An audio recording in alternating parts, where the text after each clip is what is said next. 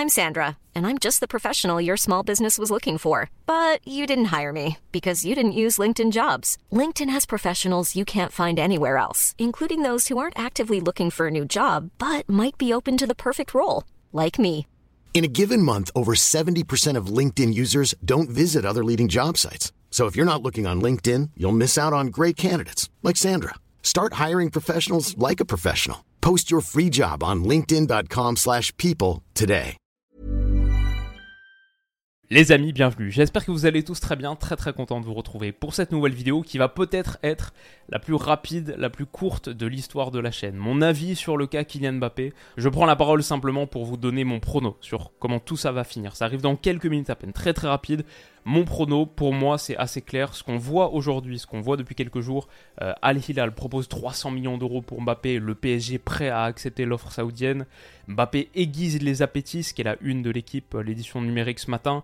Les clubs qui s'intéresseraient à Kylian Mbappé, qui seraient prêts à bondir sur cette opportunité le pouvoir de persuasion des clubs européens, Chelsea, United, Tottenham, l'Inter, le Barça, ont tous pris des renseignements, etc. Tout ça pour moi, c'est simplement l'organe de communication du PSG pour mettre la pression, 1 sur Kylian Mbappé et 2 sur le Real Madrid pour pouvoir dégager une indemnité de transfert. Chelsea, United laissaient filtrer lundi qu'ils n'iraient pas plus loin.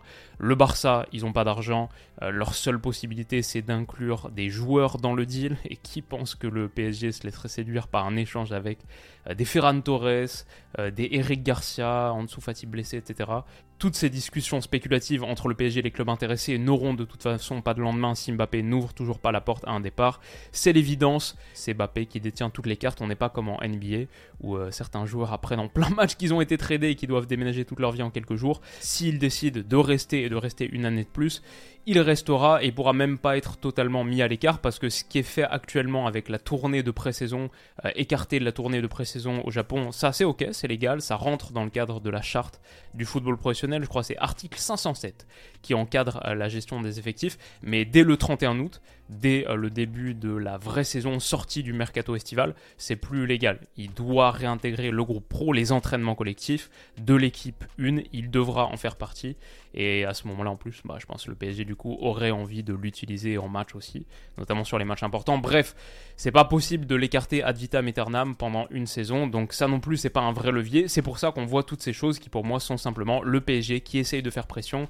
sur Mbappé, peut-être en le dépeignant aussi comme euh, étant ce personnage qui est uniquement attiré, intéressé par l'argent. Je pense que l'offre d'Al Hilal, elle entre un petit peu là-dedans, aussi pour faire peur au Real. Euh, le Real qui attend patiemment, mais s'il y avait un risque de perdre Kylian Mbappé et de ne pas l'avoir du tout, bon, peut-être qu'il passerait un petit peu plus à l'action. Voilà, je pense qu'il faut voir tout ça de cette manière. C'est le PSG qui essaye désespérément d'abattre la carte qu'ils peuvent abattre. Euh, je dis pas qu'ils ont tort de le faire, voilà, c'est, disons, c'est de bonne guerre entre guillemets. Mais c'est comme ça que je lis cette situation. Et je vais dire, pour moi, mon prono sur tout ça, qu'est-ce qui va se passer, où est-ce que Kylian Mbappé va aller, comment est-ce que toute cette histoire va se terminer? Je pense que Kylian Mbappé va aller au Real Madrid, pas pour 250 millions d'euros, mais bientôt, dans quelques semaines, d'ici la fin du mercato, il va aller au Real Madrid pour la bonne et simple raison, un truc dont je vois personne parler, je comprends pas pourquoi, pour la bonne et simple raison que le Real Madrid a pas de numéro 9 pour la saison qui arrive. Le Real Madrid a remplacé Mariano par Joselu, mais qui pense que le Real va faire toute la saison avec une seule pointe, un seul numéro 9 et que ce numéro 9, c'est Joselu, 33 ans. Enfin oui, Rodrigo, il peut dépanner, on l'a vu un petit peu en faux neuf, mais ça n'a pas été couronné de succès. Et il y a Karim Benzema qui est parti. Il y a quand même Karim Benzema, le ballon d'or en titre, qui est parti. Si le Real Madrid s'est pas positionné sur d'autres numéros 9, si le Real Madrid n'est pas aujourd'hui impliqué dans le potentiel transfert d'Ariken, etc., c'est parce qu'ils savent que Kylian Mbappé va venir et à mon avis va venir cet été, en fin d'été, en sortant une offre peut-être euh, allez 60 80 millions d'euros. Le Real Madrid n'a pas envie de payer 200 alors qu'ils peuvent l'avoir libre dans un an, mais tout ça c'est simplement pour faire baisser l'indemnité. Mon prono à la fin parce qu'actuellement ils n'ont pas de numéro 9, ils vont pas faire la saison avec simplement Rossellou. Mon prono, ils l'achèteront, ils achèteront Kylian Mbappé pour un peu moins de 100 millions d'euros fin de mercato. Euh, lui veut que le Real, lui a les cartes en main, donc c'est comme ça que ça va finir. Et je vais dire j'ai hâte, parce que pour conclure, J'en peux plus d'entendre parler de ce mec tellement talentueux, tellement kiffant sur un terrain. On a vécu des moments tellement forts avec lui en équipe de France, même avec le Paris Saint-Germain, tous les buts importants qu'il a marqués, à l'Allianz Arena, à Old Trafford, au Camp Nou, au Santiago Bernabéu, de partout dans le monde. Euh, quand même, Kylian Mbappé, on a vu de grands, grands moments de foot avec lui au PSG, même si ça n'a pas été couronné de succès d'une Ligue des Champions, etc. J'ai hâte que ça se termine, parce que ce mec-là, il va avoir 25 ans en décembre. Il aurait 26 ans en 2024 s'il attendait jusque-là pour signer libre, enfin sur cette saison 2024-2025, 26 ans.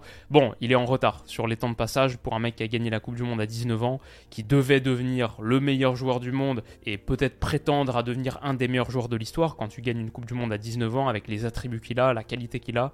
On attendait tellement plus. Voilà, moi j'ai juste hâte de le voir euh, jouer et que Mbappé se soit associé à ce qui se passe sur le terrain et plus en dehors. Parce qu'en attendant, il y a un Erling Haaland qui attend pas. Et euh, lui qui travaille dur, lui qui a trouvé un contexte euh, de travail et d'épanouissement idéal on souhaite la même chose. Je souhaite la même chose à Kylian Mbappé. Je vais dire en tant que Français, oui, je suis un peu déçu que ça se fasse pas au Paris Saint-Germain, qui remporte pas la première Ligue des Champions de l'histoire du club. Ils ont été si proches et je pense que ça aurait eu un retentissement quand même plus fort que gagner euh, quoi la 15e Ligue des Champions de l'histoire du Real Madrid. Mais si ça se fait pas, qu'on le retrouve sur un terrain de foot, le Paris Saint-Germain en tirera un petit montant. Là, ils essayent de faire pression, ils font le maximum. Euh, voilà, c'est de bonne guerre. Euh, je comprends ce qui est en train de se passer. Voici mon prono et voici ce que je lis, ce que je ressors de toute cette situation.